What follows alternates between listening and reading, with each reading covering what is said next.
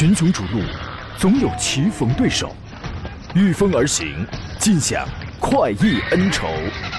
享受人车合一的至臻境界，你首先需要选对最合适的宝马良驹。二零一七精彩汽车生活从这里开始，买车意见领袖，权威专家团队聚会团购买车，专业评测试驾，主持人杨洋为你客观权威解析。这里是 UpRadio 购车联盟。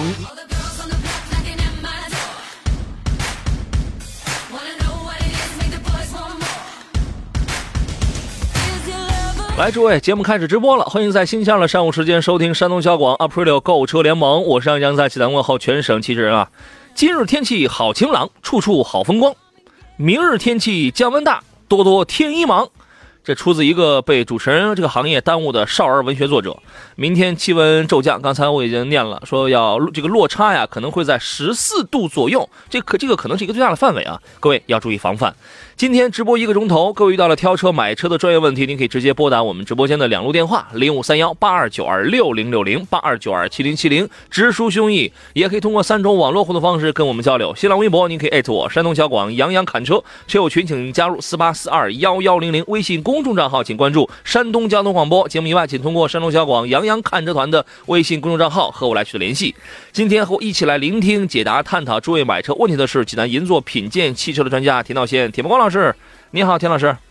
呃，大家上午好，洋洋好。我怎么感觉你好像又胖了啊？呃没有我，对吧？这是衣服显的。哎，对，穿衣显瘦，脱衣有肉啊。听说这个任务完成了，哎，他们家这个销售任务今年完成了。其实刚才就像我们刚才探讨的一样哈，每年的这个十月、二月份都是嗯，车企跟消费者在博弈的，我觉得这么一个两个月份。谁能赢？嗯，消费者总想你到十一二月份到十二月份了，你为了为了完成任务，你怎么你不给我让点力，对吧？现实呢？现实可能有些车商，你比如说我可能在十一月份，可能是其实他已经完成计划了。嗯，但是他可能为什么他在走到十二月份的时候，往往一些车型价格大家会能发现啊上涨了，对比你前期的预期的价格是有调整，但是在这个时候，往往消费者就不理性了，这个时候大家还觉得涨了，我得赶快买。但是还有的消费者会，他他他他并没有研究过，他觉得这个时候一定是便宜的。对，所以说就是这，如果你没对比过十月份或者十一月份的价格，到哎。十二月份的时候，呃，你买车你得多注意一点。这个就实际情况来讲，奥迪、宝马现在价格全部都上涨了。嗯。那天有听众给我打电话，然后他说，就是我们在节目上推荐的那个 3.0T 的四五嗯。FSI 那个嗯。Quattro 版本的 A6L，其实前段之前大概在一两个月之前，真的四十万、四十一、四十二万就能买的嗯，啊，这个现在四十五万要。呃，现在主要是因为价格调整两方面原因哈。第一是任务，任务是一方面，大家其实还是想盈利的，所以说嗯卖车还是为了想赚钱。嗯、呃，所以说第二受影响的还是产能，因为到了每年这个时候，好多厂业的排产已经到了末期了。嗯在末期的时候，它可能会供销会造成不足。嗯这个时候，好多车型，你比如你刚才提到了四五的这个 A 六，嗯价格上可能会有波动，但是有些车型它产能这个月它产能是比较高的。嗯，你比如我们现在秋五，嗯，你怎么一说这话，你突然变得好激动啊啊？对啊，我说这时候车便宜啊！任务完成了它耶，我好激动？它可能比十月份可能就便宜了。所以说，就是这个时候大家还还是你就具体的车型，你得我们来具体的分析。对宝马现在价格也在上涨，嗯，对吧？你比如说拿入门的那个三二零长轴来讲的话，之前这个前段时间大概全款是二十六万刚刚冒头，嗯现在要二十六万七、二十八万啊，那个二十六万八，嗯，对吧？这个价格它它也有个几千块钱，就是从光收的这个钱上，这个 money 上，它就有个几千块钱了，这种上扬了啊。而且现在随着购置税这种政策的逐渐的优惠的到期哈，一点六、一点六一点六升以下，下的车型的价格，这个月会到了中下旬，大家可以看到已经在收缩了，到了十二月份会更明显。所以我觉得吧，这种事儿你得分两分两步来看。第一步，对于一些真正热卖的，尤其是一些中高端的这样这样这样的品牌，可能任务就完成了。那么任务完成之后，然后它的这个价格在十二月份它出现了上涨的情况。同理，对于一些销量并不是特别好的，可能他们还在挣扎，他们还在让利，对对吧？第二一部分呢，那你就要判断，如果你如果你打算购买的是一点六以及一点六升排量以下的这些，现在还只还只需要交百分之七点五购置税的这样的一些个亲民的，因为这样的车往往它都很便宜，嗯，最贵的呢不过是个一点六 T，对吧？往往基本都在二十万以里嘛。那么如果你买的是这样的车的话，请问这个国家政策给你那个百分之两点五的这个优惠，我要问你，足不足以促使现在消费者也一定要在这个月要扎堆儿要去买车？你比如上个月这个车它卖十一万，嗯，这边涨钱了，卖十一万零五千了，就涨这五千块钱，你购置税嗯能不能省出这五千块钱来？不，您说的这个可能是任务完成的好的，也有完成的不好的，他但你还在优惠着呢。对，就是你建不建议，就是说我必须要在这个月儿这个月我要我得去扎堆儿？呃，如果哈你的购车需求，我今年我就想在二零一七年或者二零一八年初买上一辆车，嗯，而且我的车型现在来说就是属于减免范围之内的，我又想买这样的车型，嗯，我建议还是在十二份购买。为什么呢？因为确实是这个优惠啊，能够能给给老百姓省出一个车平均能够省少则一两千块钱，多啊则三四千块钱都有。对，所以说就是如果我的购车计划就在这几个月，嗯那我大家一定要赶快去买，那就干脆买。对，干脆买。如果但先说我们计划放在明年中旬了，啊，那现在那你完用等等明年车展。哎，对，那我觉得你的这个就是拿你迫不迫切这件事儿来做一个衡量的标准，我觉得这个是很有道理的。而且很多中国人喜欢春节期间买个东西，给嗯自己贺贺今年。就是传统项目，对呀、传统项目。所以说这个时候如果你也有这个习惯的话，千万不要赶在明年一二月份，就在这个月就赶快。现在不让放鞭炮了，传所以传统项目这个改成买车了。好多中国人喜欢有这个图个好彩头嘛。对所以说这个事儿呢，其实我觉得一切啊都建立在无论是刚才说的两步当中哪一步，无论是什么样的价位、什么样品牌的车，都建立在一个基础上，就是你平时你对这个车的行情就要有所研究，嗯，对吧？如果你平时没有研究的话，那只能是别人说什么，别人说涨啊，那我就不买；别人说降了，那我就赶那我就赶紧买，你那你只能跟风，所以一定是建立在平时的这种研究上，对吧？啊。呃，这是一开始跟您讨论的这样一个问题，您又是怎么样的一些个想法？您也可以跟我们来说一说啊。呃，说到这个胖胖天下那天，他还说我说看你胖了啊，你也不减减肥呀、嗯，我说我也就胖着玩玩啊。他说我可够贪玩的啊，嘿，一直没下来是吧？我们先从昨天节目的听众的几个遗留问题开始，给您留出今天酝酿新问题的时间。实际上已经有很多嗯听众已经发来他的这个新问题，咱们待会儿呃大家不必刷屏啊，待会儿分别来看。春暖花开呢昨天他问了一个吉利博瑞试驾车的问题，1.8T 的 4G 版的那个博瑞，那这个是一个新增的一个顶配，十七万九千八的那个。他问试驾车能买吗？比原车价优惠了两万，带牌照。跑了三千公里，是二零一七年八月份的车。这个呢，昨天节目当中，我想连线一下这个另外的一家经销商，就是吉利的那个京石西路汽车汽车超市的销售总监王立忠，请他，因为这个因为这个车也不是从他家买，啊，请请请他来说一下这个合不合适。但是昨天上午他在开会，然后节目以节目以外的时候，我们俩这个沟通了一下，他给的这个观点啊，跟我的想法是完全一样的。你只要能确定这个这个车，第一，虽虽然是试驾车，对吧？车况没问题，也没出过什么事故。第二，手续没问题，不会说是什么压你一年、压你两年之后再给你在这个过户啊。然后第三，如果能进行一些协议方面的一些约约定啊，你比如说这个车在多长时间之内如果有了问题，你会给我怎么办？能满足这三个条件的话，那么应该说，呃，跑了三千，这个等于是三个月的车，三个月跑了三千的这个试驾车，两万，比原车价优惠两万，这个还是划算的，因为这个车现在一毛钱优惠都没有。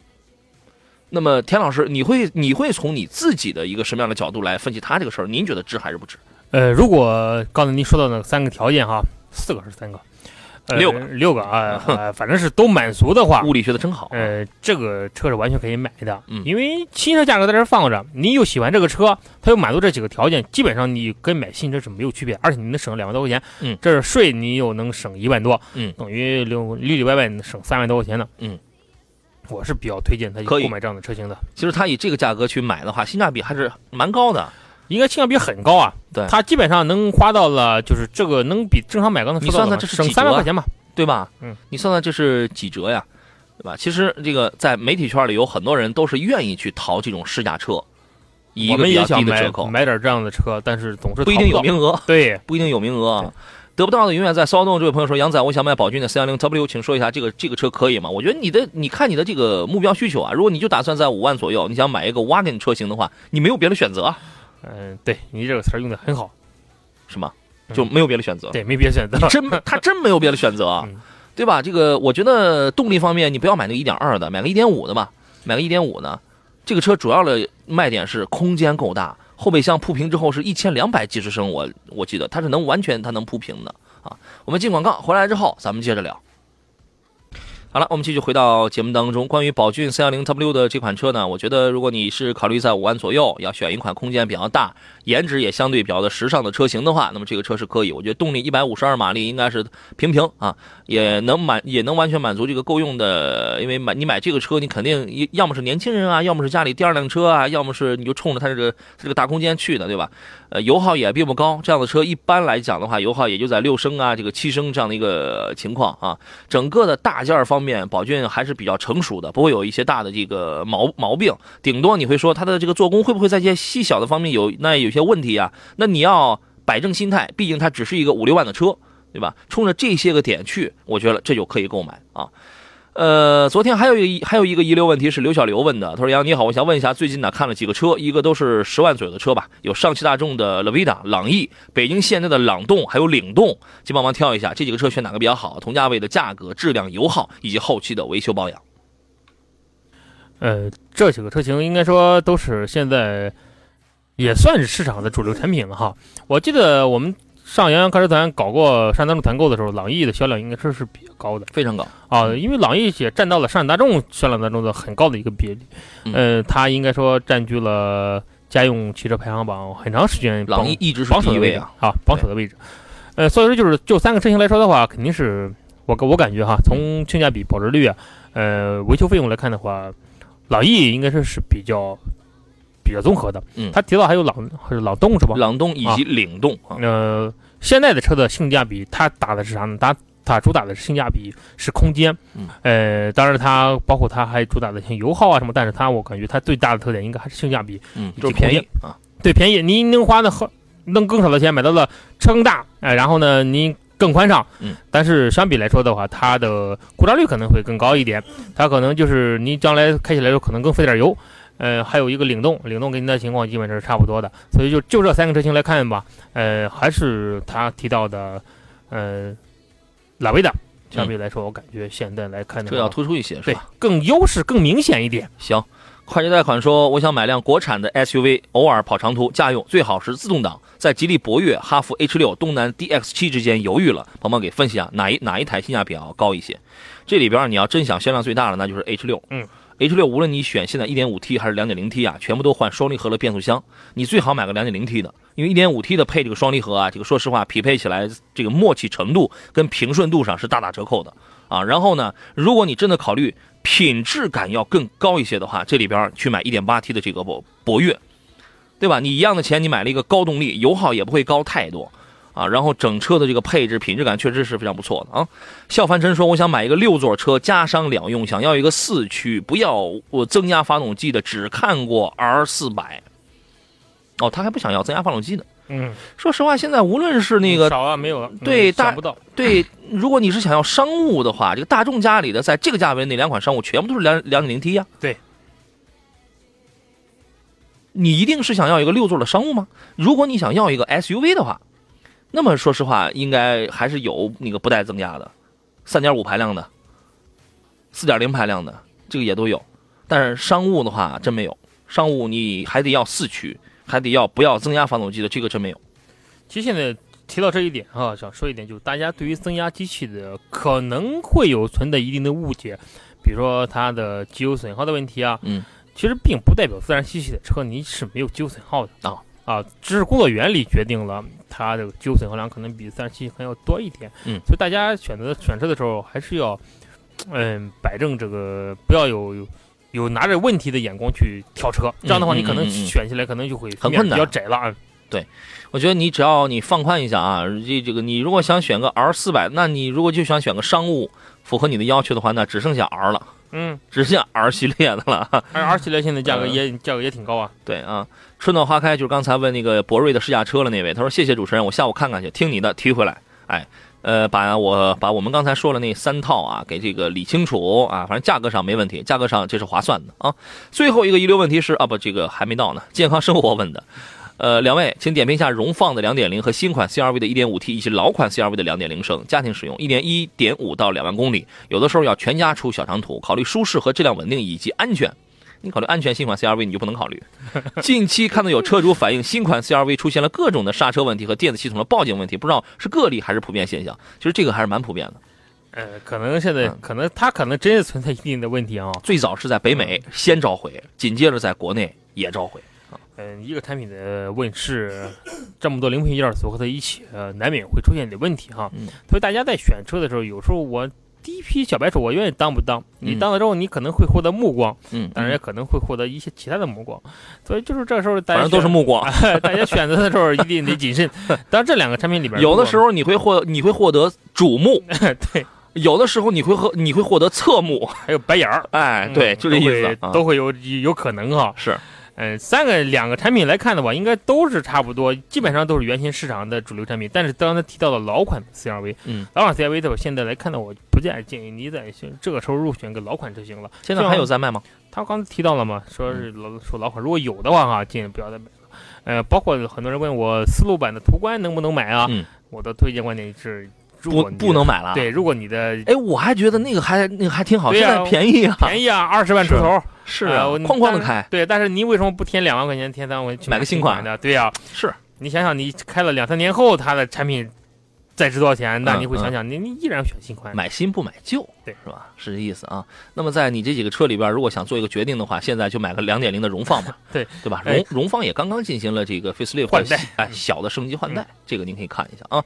最后一个问题是尤里问的，他说女士开得要求操控性得好，得皮实得耐用，后期保养费用得低，十几万，推荐两三款，这是很多人买车的想法，不光女士。你找点漂亮的，啊，长得好看、省油、耐用、修车便宜。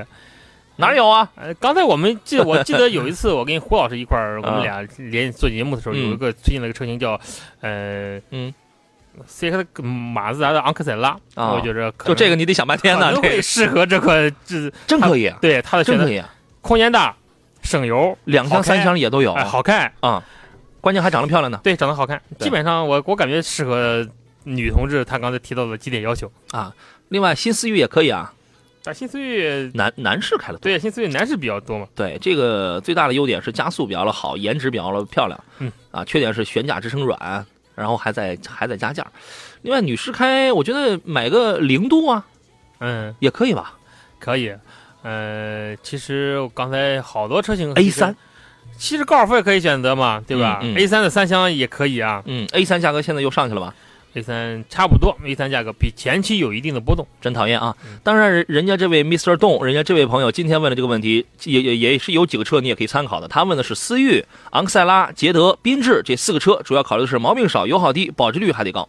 嗯、捷德的保值率也可以哈。嗯，嗯，捷德就像我们刚才经常说的捷德一样，捷德可能底盘稍微低点儿，嗯，对可能就是 CVT 的提速一般啊，嗯嗯嗯，CVT 的，嗯，但是保值率还是可以的。其实它真可以重点看看昂克赛拉，昂克赛拉跟思域之间的这个 PK 啊，我之前我那个说到过了。除了颜值，除了空间，除了配置这些方面，咱们不讲，就是最核心的地方。思域它的这个动力，它是给你什么呢？赤裸裸的，你想怎么开我就怎么开。你踩油门，我一点干预我都我都不给你。你想高速入弯啊，它那个悬架侧倾的非常明显，但是它一点电脑干预它都没有。昂克赛拉你买2.0的这个车型，它会有一套叫做 GVC 动态矢量控制系统。实际上，我个人给它的一个定义就是，它起到的是有一部分是 ESP 的这个作用，但又嗯并不完全。就是说，当你高速你在入弯的时候，它电脑监测到你要入弯了，然后它马上它会自动给你收点油，嗯然后同时让你的这个车姿不至于侧倾的那么严重、那么难看。然后等你出弯的时候，电脑会自动再给你再补点油。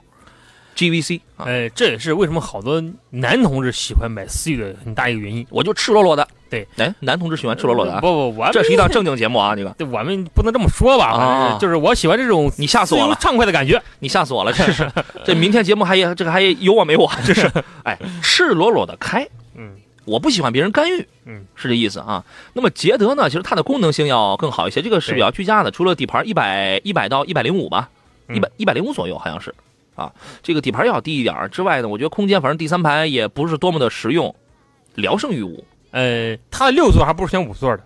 啊。其实你选五座，后排挤四个人没问题。嗯，但是你要是选六座，后排第二排完蛋了是吧？第二排你坐两人 对挺挤，缤智这个车呢，我觉得颜值可以，经济耐用性在本田家里这个都不小了。这都不这嗯哎，这都不是事儿。但是舒适性欠佳，因为它用的是扭力梁的非独立后悬架，嗯所以比逍客这样的车比起来，它的舒适性上，它后排舒适性确实要欠佳了啊。OK，还有三分钟财经广告呢，太过瘾啊！愤怒说：“杨卡罗拉和雷凌的自动挡啊，选哪个比较好？这不是一款车吗？主要考虑油耗跟舒适度。它俩车其实没有什么对比性，啊就是一个在这儿生产，一个在那儿生产的，嗯后来换了个名字。但是好多人一个是这个谱子生产的，一个是那个屯儿生产的好多人诟病于雷凌的样式，啊。但是我一直觉得雷凌这车是不错的。你觉得谁漂亮？但是我我我觉得长得差不多雷凌好，我当时我跟胡明老师探讨过一个问题，嗯就是到底这俩车哪好看？当时嗯我说雷凌好看的时候，他们都白我，白眼儿都看我，我感觉我 我有什么差别吗？这俩车差别吗？啊其实是有差别的。啊呃，雷凌的，我感觉雷凌的当它定位就应该是动感一些啊对嗯是的是的是它更运动一些，是的更个性化一点。嗯。然后呢？完了，嗯，这差不多嘛，其实里边都一样的东西，再剩的选那那你就就没没得对比了。对整个的大件设置，基本这都是一样的。你呀，你就挑一个，第一你喜欢哪个服务商，第二你喜欢哪个这个销售店里边的这个小伙子小姑娘，你看他长得比较顺眼儿。第三一个呢，你觉得你愿意买谁？因为因为你看不同的这个配置啊，这两个车价位其实也差不多，配置上略有不一样。就是说你有这个，我没有，但我有这个，你也没有。它就是差点小东西，所以你就看看谁你坐着更加的舒服啊，谁有谁有的那个配置呢，然后让你更加的惬意，这就可以了。大件技术完全一样，完全一样。但是从保值上来看的话，卡罗拉的保值性应该是嗯比雷凌要好。就是你几年之后你再卖的时候，嗯呃，卡罗拉比它能多卖几千块钱吧。啊，行，那您自个儿琢磨琢磨啊。呃，斌说你好，杨洋，捷豹的 XFL 对比凯迪拉克的 CT6、奥迪 A 六 A 幺、宝马五这几款哪哪一款动力足，后期省心，好维护？捷豹国产之后毛病真的很多吗？我觉得这个动力足啊，你拿多少钱来买呢？你比如说你这个，嗯你比如说你拿四十五万吧，四十五万呢，CT6 你也能买，五系你能买五二八。嗯 A 六 L 刚刚才一开始我们说了，你能买三点零 T 的、嗯四驱的，嗯，对吧？所以说你怎么来比谁的动力比较足呢？就是还看花多少钱。对你需要拿一个价格，对你就是你是在三十几还是上了？四十几，上了四十几之后，你看明很明显的 A 六的三点零 T 绝对是里面当中，我感觉是嗯动力性应该是比较好的。就是当你上到四十五以后，对，但你要花了三十多点的价格呢，就是另外一种选择了。嗯，你看那个田老师说说这话的时候，大家看不到他他那个得意的表情啊，没有，我只是在对吧 阐述一种观点。那就是另一种选择。好嘞，先进广告，回来之后咱们接着来探讨。群雄逐鹿，总有棋逢对手，御风而行，尽享快意恩仇。享受人车合一的至臻境界，你首先需要选对最合适的宝马良驹。二零一七精彩汽车生活从这里开始。买车意见领袖，权威专家团队聚会团购买车，专业评测试驾，主持人杨洋为你客观权威解析。这里是 Up Radio 购车联盟。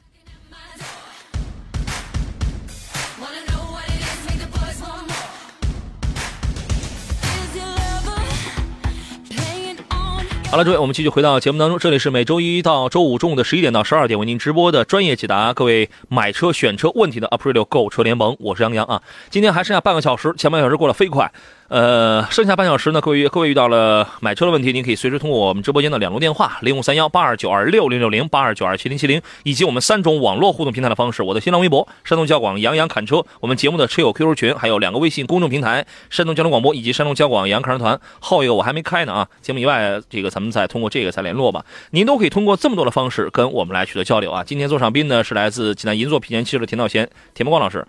呃，我们还是回到刚才咱们讨论的那个问题啊，那三个车，一个是捷豹的 XFL，还有一个 CT 六、A 六 L，还有宝马五系。那么这个朋友很明显，第一，他关心的是动力要足，后期要省心，要好维护；第二一个问题，他关心的是这个奇瑞国产以后的捷豹，真的就是毛病就是很多吗？刚才咱们讲呀，你要比谁的动力要更好，实际上你是需要拿一个价格来划一条线。比如你三十万，你买到了一个两百匹的一个捷豹 XF 呃 XFL 的一个一个一个一个一个低功的话，它明显是这里边动力相对比较弱的。但是你如果花，你如果又上到四十以上的话，刚才呢我们也讲到 A 六 L 你能买一个三点零 T 的四驱的，所以说这个问题您准备怎么来探讨呢？是拿价格来划线吗？还是怎么着？嗯，首先肯定是看预算哈。呃，捷豹的产品当年在现在在国内它的销量一直是不温不火。呃，很多人选择捷豹的很大一个原因，就是因为它原来以原装进口的这种身份出现在大家，出现在面前车是比较特立独行的。，对大家选择的个性，选择的是进口这种品质在里面。具体国产之后它是什么样的一个状态？嗯，呃，故障率到高不高？我觉得这个还得需要市场去检验。之前有有很多朋友反映的说，呃，通过试驾，包括一些车主在反映说，这个车所谓的小毛病比较多，其实最严重的一点是什么？是异响，可能有装配的工艺啊，对，就是异响的这个地方，嗯，频频次都是比较多，都是比较高的。装配的工艺这是是需要磨合的。一个东西生产出来之后，它可能生产线也它它也得需要去磨合。嗯，呃，CT 六在这几款车型当中，它的动力我感觉应该是可完全可以的，而且它的性价比很高。这个现在优惠十万，你优对惠完了之后也是三十多万，呃，你买你花这个钱花的就是很畅快，感觉。很畅快。呃，就是你不是自个儿的钱是吧优惠十万嘛，对吧？优惠十几万价格，想想你优惠占了多大便宜啊啊？对，占多少便宜？快 再优惠再优惠一点儿，快打六打六七折了。嗯就基本上，所以说感觉跟人感觉是不一样的。它属于是一个大型车，它的嗯级别跟定位本身它就要高一些。对，它定位是应该是高于 F 的。也是因为销量，它其实它这里边它的定位是是最高的，它也是因为销量不好，对吧？所以这个优惠下来之后呢，它的这个定位级别相对而言要比较高啊。两个剩跑了两个，另外两个就是市场当中的主流产品了。嗯呃，五系和 A 六 L 老对手，啊，老老对手了。一个是一个靠的是什么性价比，另外一个靠的是新的新的产品。A 六靠的是性价比，对，嗯。五系就靠的我们刚刚出的新技术新技术来吸引客户，所以说就是，而且这两个车的定位也不一样，从嗯。市场指导价你能看出来的，它俩有一个几万块钱的一个市场价差。对，上成因为五交价当当然系现在五二八四十四万九起，它不让优惠，对呀、所以说所以说这一点你又能你也能查出来了，你的预算在哪？就是说，嗯，对于这两个车之间的对比，你如果考虑性价比的话，你四十五你可以去四十五万，你可以买一个三点零 T 的一个一个一个一个 A 六，嗯，但是如果你的预算，当然你预算你没这么高的话，五系那你也买不到，对如果你预算到三十五万左右，完全二点零 T 的 A 六啊，对吧？嗯这里面当中你又又省心，对，呃，又好维护，但是现在就是谁，我说实话，谁更好开啊？我觉得是五系，五系要它要更好开。对，五三零它给，因为五二八它是一个入门两百二十匹的一个低功，真正要买的比较多的是五三零两百五两百五十匹那个。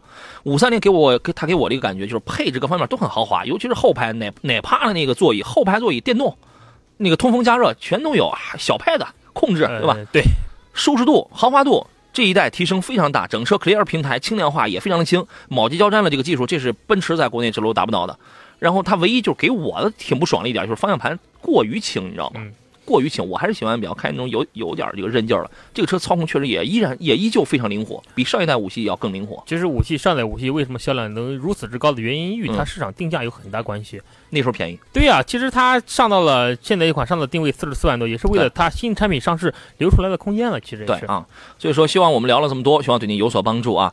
我们来说一款车，说说宝沃的 BX 七啊，因为上个礼拜呢，济南金万通宝沃 4S 店呢给我送来一台 BX BX 七的这个深度试驾车，嗯，然后呢，我经过了几天啊，五天啊，五天这个深度的试驾，呃，就是今天和正在研究，可能在听节目的同同志们，有的人就正在研究这款车。我们来分享一点试驾的感受，小感受啊。这个田老师对于宝沃这个品牌您怎么看？嗯，第四大豪华品牌吧，什么第四第四大啊？明白明白呃啊，，BBAB 嘛。呃，你可以啊，对，啊有的悠悠久的这种文化传统。啊当然，对这个品牌大家可能还是比较陌生啊，但是对可能它的故事、它的历史可能听说过。那你讲讲啊。对于它的产品来看的话，更多的我我感觉从它定位来看的话，嗯它的还是在十六七万、十七八万这么一个嗯对市场的一个对，定位。十六万到二十四万的那个就是普通版的售价。嗯，今年广州车展上，它又上了一个一个一个叫做 TS 版，嗯实际上它就是一个两百四十五马力的一个高功率版，这个那个价格要高一些，二十七万六到三十三十二万六，好像是。当时我记得大家在买这款车前一段时间有人问我说这个车怎么样？嗯，好多人最担心的其实还是售后服务，售后因为网点少是吧？，对我感觉厂家啊。他在售后服务上也做了很多工作，比如说我终身质保啊，哎，对，这个是一啊对呀，终身质保啊，包括我几次的免费维护保养啊，这我感觉大家这个的这个政策的推出，嗯，对于好多犹豫的消费者，应该说是打消了他的顾虑。有的地方网点确实少，我记得去年一六年的时候，他当时一共在国内才建了一百四十家，对呀、但是虽然是有免费保养，但但是你网点少，但是一六年那个时候刚一开始它是零啊，嗯它它是零，然后一年建了一百四，一七年当时它那个目标是要扩张到两百家，嗯我不知道现在是个是个是个什么样。其实宝沃之前我在节目中讲过它的一些故事，一九一九年诞生于不来美，对吧？这个德国的不莱美，嗯，呃，上世纪五十年代，当时是超过了当时德国百分之六十的出口份额，对，确实已经成为了德国第三大汽车生产制造商了。对，年年销量当时一年就破一百万台，仅次于当时的大众跟欧宝。但是好景不长，一九六一年的时候，当时因因为那个什么经营的问题，它就它就破产了。现在宝沃有个计划，一七年啊，今年年内要在德国的不莱美要重新，我要再回去，我再建设个新工厂。哎，明年中期我正式投产，啊，投产之后我生产一个 B S 七的一个纯电动，啊，然后呢，据说这个这个这个纯电动是将首先进军的是欧洲市场啊。我觉得这有点儿重回故里、衣锦还乡的这个感觉，是吧？这个车呢，给我最大的好感是什么呢？在于它的动力跟操控。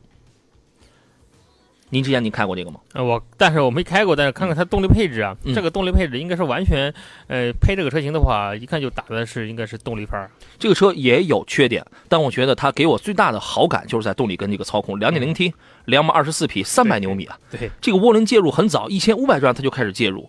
关键它这个涡轮介入的时候，你能明显的从那个声音，从车辆那个起头的那个状态上，你能感觉出来。大家大家小时候应该应该玩过那个水龙头是吧？就是当那个水龙头你别开太大，那个水刚一开始呲就是这样出来的时候，那种感觉还是还是挺爽的。嗯，这个车的涡轮增压刚开始介入的时候，你就隐约能听到这种声音，就有这个感觉，挺爽的，是吧？六 AT 六档手自一体，而它这个变速箱带经济，也带这个运动的模式。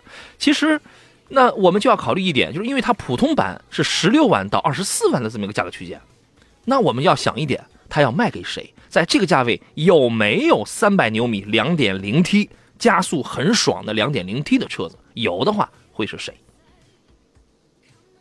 你有没有想过这个问题？其实它的竞争对手还是国内的，我感觉啊，比如说途观啊，比如像我刚才提到了荣放，包括 CRV，嗯，这样产品应该是它的定位基本上跟这几款产品的定位是一样的。这是一个，首先它是个国产品牌，啊，从十七万到二十四五万这么一个产品定价，但是它区别于它的在哪儿呢？在哪儿呢？在动力，在操控，就像您刚才提到了嗯，这这两点，它也是有瑕疵的。你比如说，我发现它那个方向盘，这个这个后边儿它那个那个那个那个就是皮质包裹那个地方，它也有一些掀起了角啊，什么也是不是那么严丝合缝。呃我去看过这款车，当年我因为偶尔有机会，正好上店里去看看，也坐了坐这款车，嗯，感觉它在装配工艺上确实是有待改进的地方，就能再细点，那就更好了。特别是换挡手柄的位置啊，嗯。包括就是包括就是变速箱，就是换挡手柄底下的一些嗯。塑料件连接啊，嗯嗯，包括后排的一些一些的一些小的事件上，嗯。工艺上还是有待提升的。是吧？啊嗯，这个时间我们连线一下金万通宝沃 4S 店的销售销售经理卢腾飞啊，你好，卢经理，你好，杨洋，你好，主持人。你好。刚才我们说了这个 BX 七啊，呃，它让我最爽的一点就是它的动力跟操控，你觉得还有一些什么样的卖点呢？嗯、对，因为我们这个车呢，它是这个主打的是德国宽体智联五六七座 SUV，嗯动力呢是 2.0T 缸内直喷涡轮增压发动机，而且采用的是德国 FEV 的技术。另外呢，我们这个车的一个卖点的话，就是一个宽体式设计，整车车宽呢达到一米九幺幺的宽体设计嗯，呃，给我们一个比较舒适稳定的一个豪华乘坐感。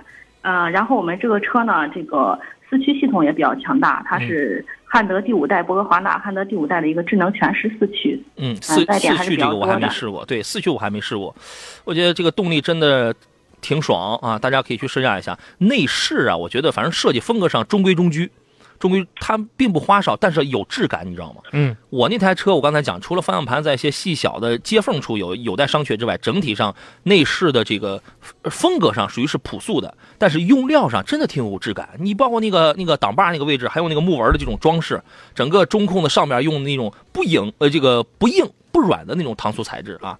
呃，卢经理，呃，基本上到您店里去买这个车的会是一些什么样年龄啊？他什么样追求的这个消费者？您这个车还是终身质保是吧？对我们这个车目前享受的是十年二十万的一个超长的终身质保，发动机、底盘、变速箱、车体四大件儿，呃，在这个使用过程中，如果说出现了非人为质量问题的话，都是在保范围之内的。是吧？咱们先进广告，回来之后啊，这我觉得有没有人算过呀？说这个所谓终身质保能大概能省什么东西啊？能省多少钱啊？好了，我们继续回到节目当中，把 BX 七这个车我们聊透啊。卢经理，你觉得到你们店里去买这个车的大概都是一些什么样的人？他们会关注一些什么样的事情呢？呃，大部分来我们店里这个选购这款车子的客户呢，一般也是比较理性的。一般他们从事的工作呢，可能是公务员或者企事业单位，还有部分个体，客户，然后年龄的话是在大概是在三十岁到五十五岁之间，然后哦接触程度还是比较高的。他们基本上就是比较注重生活品质的追求，哦然后我们这个车的这个呃这个性价比比较高一些。嗯，你看您刚才说的这几点儿跟田伯光老师一点都不挂钩啊，这他生活是没有追求的。呃，我感觉这个车完全符合杨老师您气质。我有追求吗？对，您这五十五岁吧？啊刚，才提到了五十五岁的我有正好与我你去相相符。我有球，我长得像个球，我我还哪还这个有追啊？这是啊，刚才说这个车的终身质保，发动机、底盘跟变速箱是吧？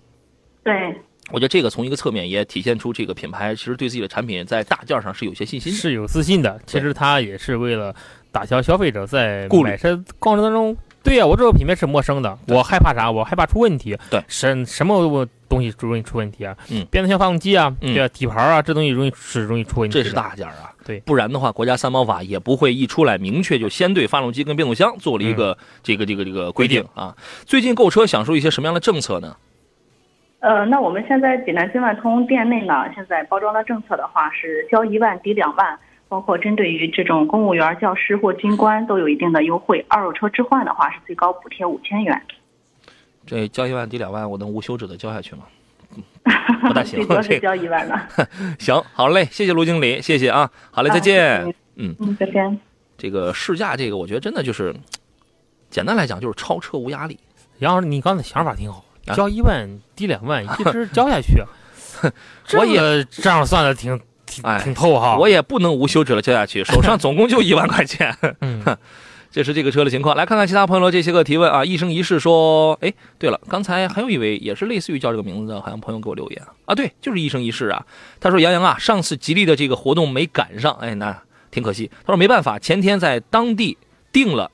刚定了一八款的新远景哦，嗨，一八款的新远景你赶上也没用，因为当时我们推的是一七款的新远景。所谓一八款啊，新车刚出来也没什么大的优惠啊。他说有几个问题想请教，提车要有哪些检查项目？什么时候做底盘装甲好呢？你看，不要把底盘装甲这个这个都这个东西当成是一个必做的项目。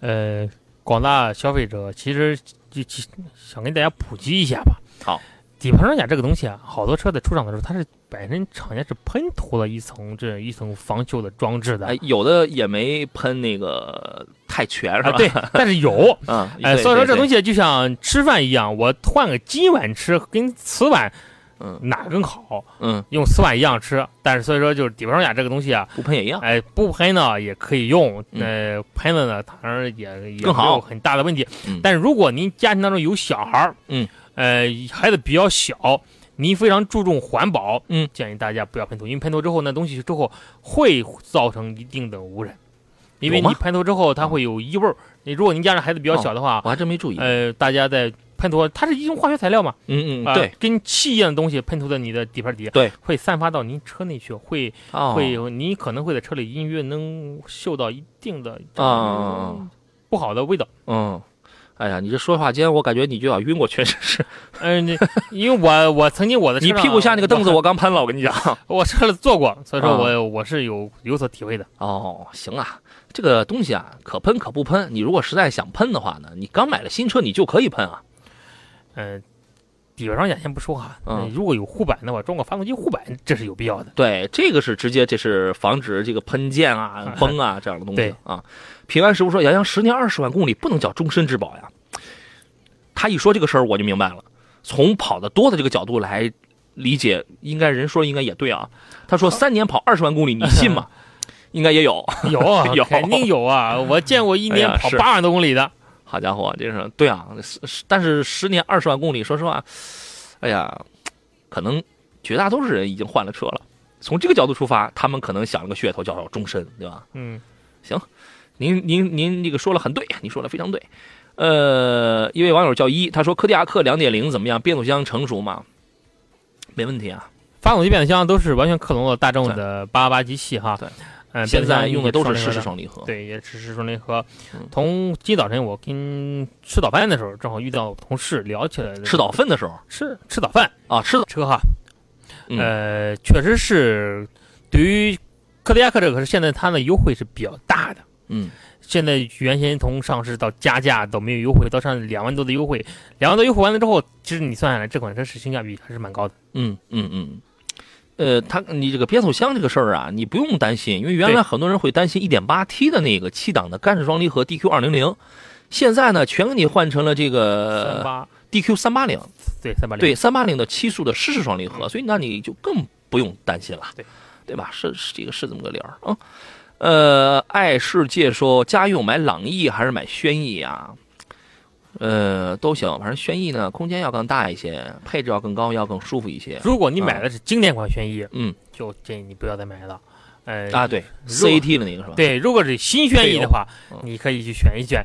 呃，朗逸呢，应该说在空间上可能不如它，嗯，但是在可能这两个车不分伯仲吧，都差不多。对啊，呃，得不到了永远在骚动。刚才问三幺零 W 的那个说说说五菱宏光 S 三吧，杨仔你可以说一说吗？可以啊，S 三这个是五菱，哎，你看过那个车吗？嗯五菱五菱家里自己的，就是那个前脸长得还跟那个五菱宏光似的，就是他家自己的第一款 SUV。嗯，你你看过他那个样子吗？我没看过，你你查查，你上网查查行，啊我一。会儿查查。一点五 T、一点五升两个动力，卖的真不贵，因为毕竟是作为五菱品牌，它一直走的是这个亲民的路线，五万六千八到八万一千八。它一个二加呃二加二加三的这个座椅，关键是第三排四六分离，二三排全能放平，你知道吗？嗯所以说你就想它放平之后，它得达到一个什么样的空间？这个车呢，就是就是卖给谁呢？第一，花反正总体来讲就是花小钱办大事儿的，至于对于追求空间想买七座这样的人，哎，对吧？五六万块钱，五六嗯七八万，你还能买一个七座，你还你还那你还能买一个大空间。我感觉五菱做嗯这款车是有优势的，嗯，为什么呢？他们做面包出身嘛，对吧？对它是有优势。关键这个车跟面包还有点不一样，它是前置后驱，可能很多面包它都是后驱是吧？嗯关键它很多面包没有啊，它用一个后独立悬架，嗯就是说它给你用了这样的东西。而 1.5T 的那个涡轮增压，大家也并不陌生，来它来自于霍尼韦尔。霍尼韦尔给 PSA 呀、给给那个很多的品牌都在供这个涡轮增压器，所以说大致上它是稳定的。一点五升那个是 L 呃 L 二 B 的 PTEC 的这个也是比较熟悉的这个发动机，所以我觉得这个车看好了之后，实际是谈谈价格吧。当然这个价格也不会优惠太大。五菱自从跟通用合资之后啊，嗯我感觉它的产品质量比原来是有有所提，特别是五菱这两年它得到了一些东西，对，获得了一些东西，包括产品的质量、产品的组装工艺啊，嗯，比原来我感觉提升了档次很高。是。乐小医生说：“我姨夫的车，零五年的，才跑了。你一说你姨夫，我就想起来，昨天下午我们听评节目啊，有的听众对我的节目评价甚高，啊，洋洋洒洒写了两百字。后来这个我们那个老那个老大爷就问，这是不是你家亲戚？我说对，我说这我衣服这我二姨，他说这个可是一某某公司的一位男同志。我说，嗯，那就是我二姨夫，我二姨念的，知道吧？他说我姨夫的车呢，零五年才跑了六点五万公里，一年多少？您自个儿算算吧。就是说这个属于是跑的非常少的吧？它符合大部分有人大家用车的这种特点啊。你们真行啊！当然，像一年跑六七万、七八万的也是少数。对，蔬果配送提供路况。他说北原高架长途汽车站西向东，哎，最左侧有一辆故障车停在这儿，谢谢您提供的啊。查说动力强啊，需要看看 CT 六的 3.0T，这个简直可以说是最强啊！CT 六 3.0T 这个这个确实是那个非常强啊，V 六四百匹，对吧？当然你这个价格价格得五十了，通用在做马力调教的时候，我感觉这车企当中，它算是做的首屈一指的。无有出其右，这哎是吧？，对，亚呃亚兵说：“杨你好，我想买一个一三款以后的二二，这是二手车啊，两点零的豪华版的蒙迪欧，大约多少钱？能够介绍一个靠谱的二手车卖家吗？卖家我不知道，田老师那儿也没有啊嗯，现在没有，啊，他这个车能多少钱？嗯，十二三万吧。十二三万。嗯，哦，行，那您就可着这个价格，然后自个儿去考虑考虑啊。我看下时间，哎，还有还有三分钟。嗯传头说，杨老师你好，雷诺的科雷傲，哎，他的问题又被顶掉了。科雷傲两点零的两驱豪华版和欧蓝德的四驱豪华七座该怎么来选？可以说一说吧。